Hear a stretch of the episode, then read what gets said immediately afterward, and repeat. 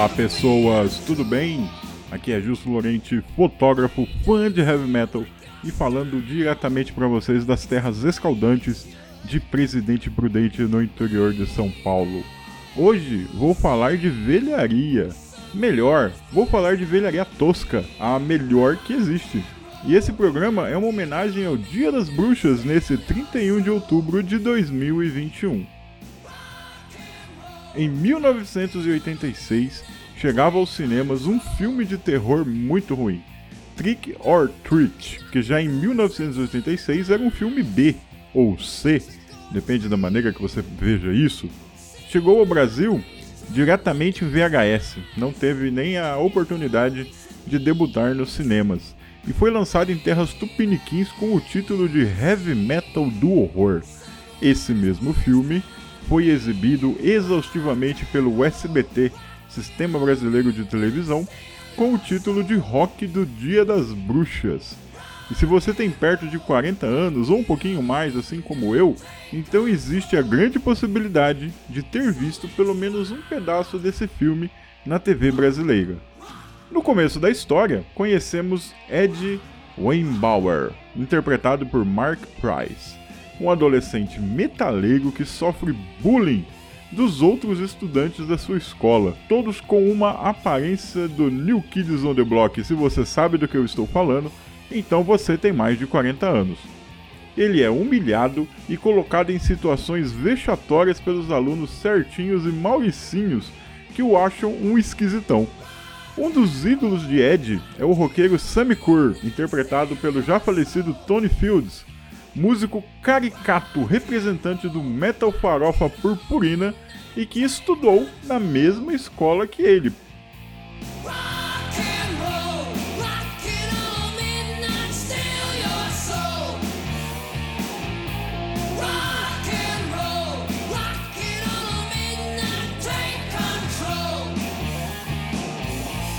Sammy, o roqueiro, e viria a fazer um show em sua escola no baile do Dia das Bruxas daquele ano, mas morre em um misterioso incêndio um pouco antes. Desolado com a notícia da morte do seu ídolo, Ed procura o DJ Nuck, interpretado por Gene Simons, baixista do Kiss, que era amigo de Kerr, e esse ele presenteia com um disco de acetato, um biscoito para você que souber o que é isso que continha a gravação do último trabalho da banda de Sammy Kerr. O DJ ainda afirma que havia feito uma cópia do disco em fita cassete e iria tocar a obra em sua totalidade na rádio exatamente à meia-noite do Dia das Bruxas. Guardem essa informação, pois ela é importante. Mas, surpresa! Sammy tinha um pacto com o demônio. E toda vez que o disco é tocado, sua alma volta do inferno com o intuito, não muito claro, de vingança, né? Porque não fica esclarecido vingança contra o quê? Vingança contra quem? Fica ali aquele lance de ah, estou, eu estou me vingando do mundo por não me ter aceito como eu era. É, tá, vamos aceitar isso aí. E a única coisa que pode detê-lo é água. Entendeu? Não tente. Tem que assistir o filme para você ver do que eu estou falando. Depois de tocar o disco em seu quarto e receber a visita do roqueiro fantasma do inferno, Ed precisa correr contra o tempo, junto com seu par romântico Leslie Graham, interpretado por Lisa Orgolini, para salvar os alunos da escola e impedir que o disco seja tocado na rádio e leve a destruição para todas as casas da cidade. No meio de todo esse rolo, Sammy Kur tem tempo de passar no baile de Halloween da escola, tocar uma música e matar alguns adolescentes desavisados. A história é muito boba e os efeitos especiais uma vergonha. Além do mais, sempre fica o pensamento de como um metaleiro pode sofrer bullying de um monte de mauricinhos em sua escola. Bem, fora Gene Simons, do Kiss, a outra participação especial do filme é Ozzy Osbourne fazendo o papel de um pastor evangélico que tem como cruzada defender a pobre sociedade da música do demônio. Bem, isso não mudou muito até hoje, a gente tem ainda várias vertentes evangélicas que tentam provar que o rock é coisa do capeta. Porém, a única coisa que não é escrota no filme é a trilha sonora.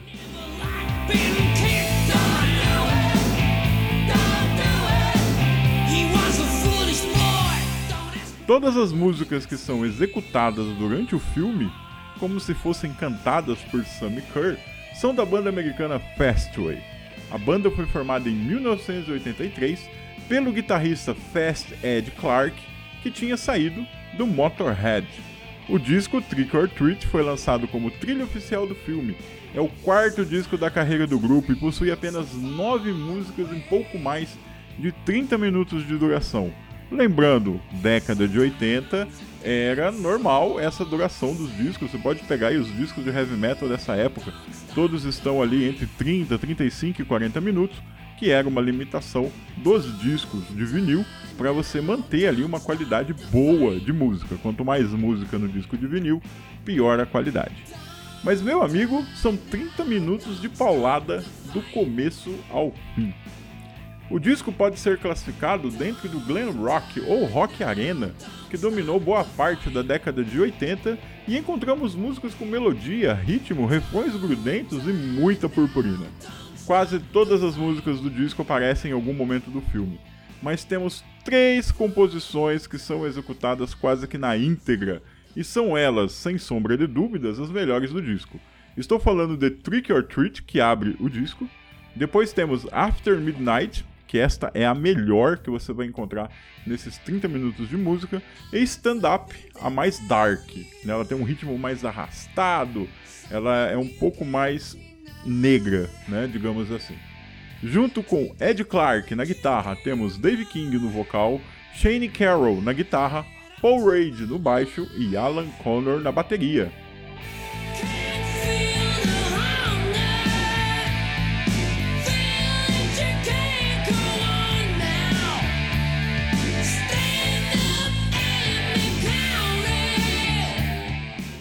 Qual o motivo de eu estar lembrando isso hoje? Bem, embora o filme seja ruim, a música é muito boa.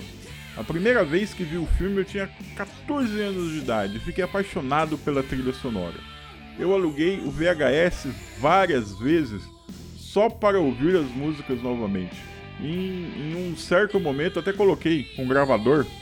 Vocês que são mais jovens, vocês não vão saber o que é isso. Um gravador de fita cassete eu coloquei ali perto do falante da televisão para gravar essas três músicas que aparecem quase na, na íntegra no, durante o filme para mim poder ficar ouvindo em casa, né? Enquanto eu não tinha a fita cassete ao meu lado. Infelizmente, que eu saiba, procurei, né? Mesmo o filme sendo tosco, eu procurei. Esse filme nunca foi lançado em DVD ou Blu-ray no Brasil. Aliás, a trilha sonora do disco né? Esse, o disco Trick or Treat do Fastway também nunca foi lançado no Brasil. É, eu procurei muito, procurei, procurei, procurei, mas toda vez que eu achava, ele custava uma fortuna, pois era um, é um disco importado. Porém, com a idade, chega a sabedoria e aquele ditado que diz mais vale um gosto do que dinheiro no bolso, e me fez finalmente gastar algumas dezenas de reais para ter essa obra em minha coleção. O disco chegou perfeito, com uma qualidade sonora muito legal, levando em conta que é uma gravação da década de 80, é uma raridade em disco de metal da década de 80, né? E me fez sentir como uma criança ali com um brinquedo novo.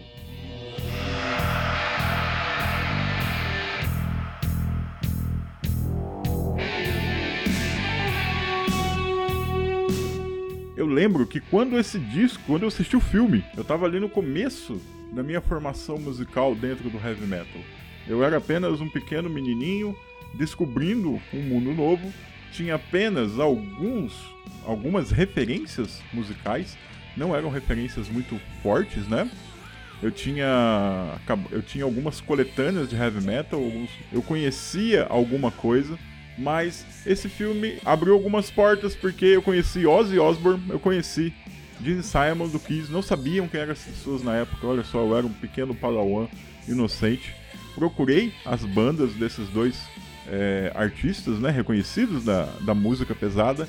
O filme começa assim com uma a câmera dando uma volta pelo quarto do protagonista, né, mostrando ali o aparelho de som, mostrando alguns posters na, na parede, mostrando alguns discos, e foi num disco desse que estava ali na estante que eu vi pela primeira vez a capa de um disco do Megadeth. E eu fiquei muito curioso para saber que banda era aquela, afinal de contas estava aparecendo no filme, que na época que eu assisti eu não tinha a mínima noção que era um filme tosco.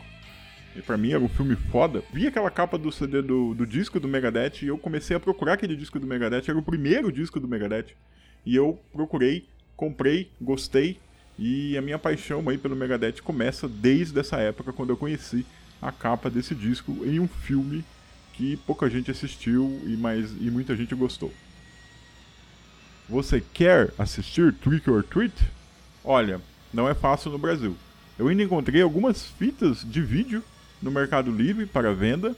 Você pode comprar um DVD ou um Blu-ray importado, o que vai custar aí um pouquinho do seu rim, né, um pouquinho do seu fígado, ou você pode simplesmente procurar no YouTube. Sim, no YouTube tem o filme completo tem uma versão em inglês que eu vi agora há pouco. Tava procurando aqui para terminar esse podcast. Eu vi agora há pouco, tá lá em HD com uma qualidade de áudio muito boa. E você acha versões dubladas, né? Mas são cópias das fitas VHS que a gente assistiu aqui na década de 90. Então, não vai estar tá com uma qualidade de áudio e uma qualidade de vídeo muito legais.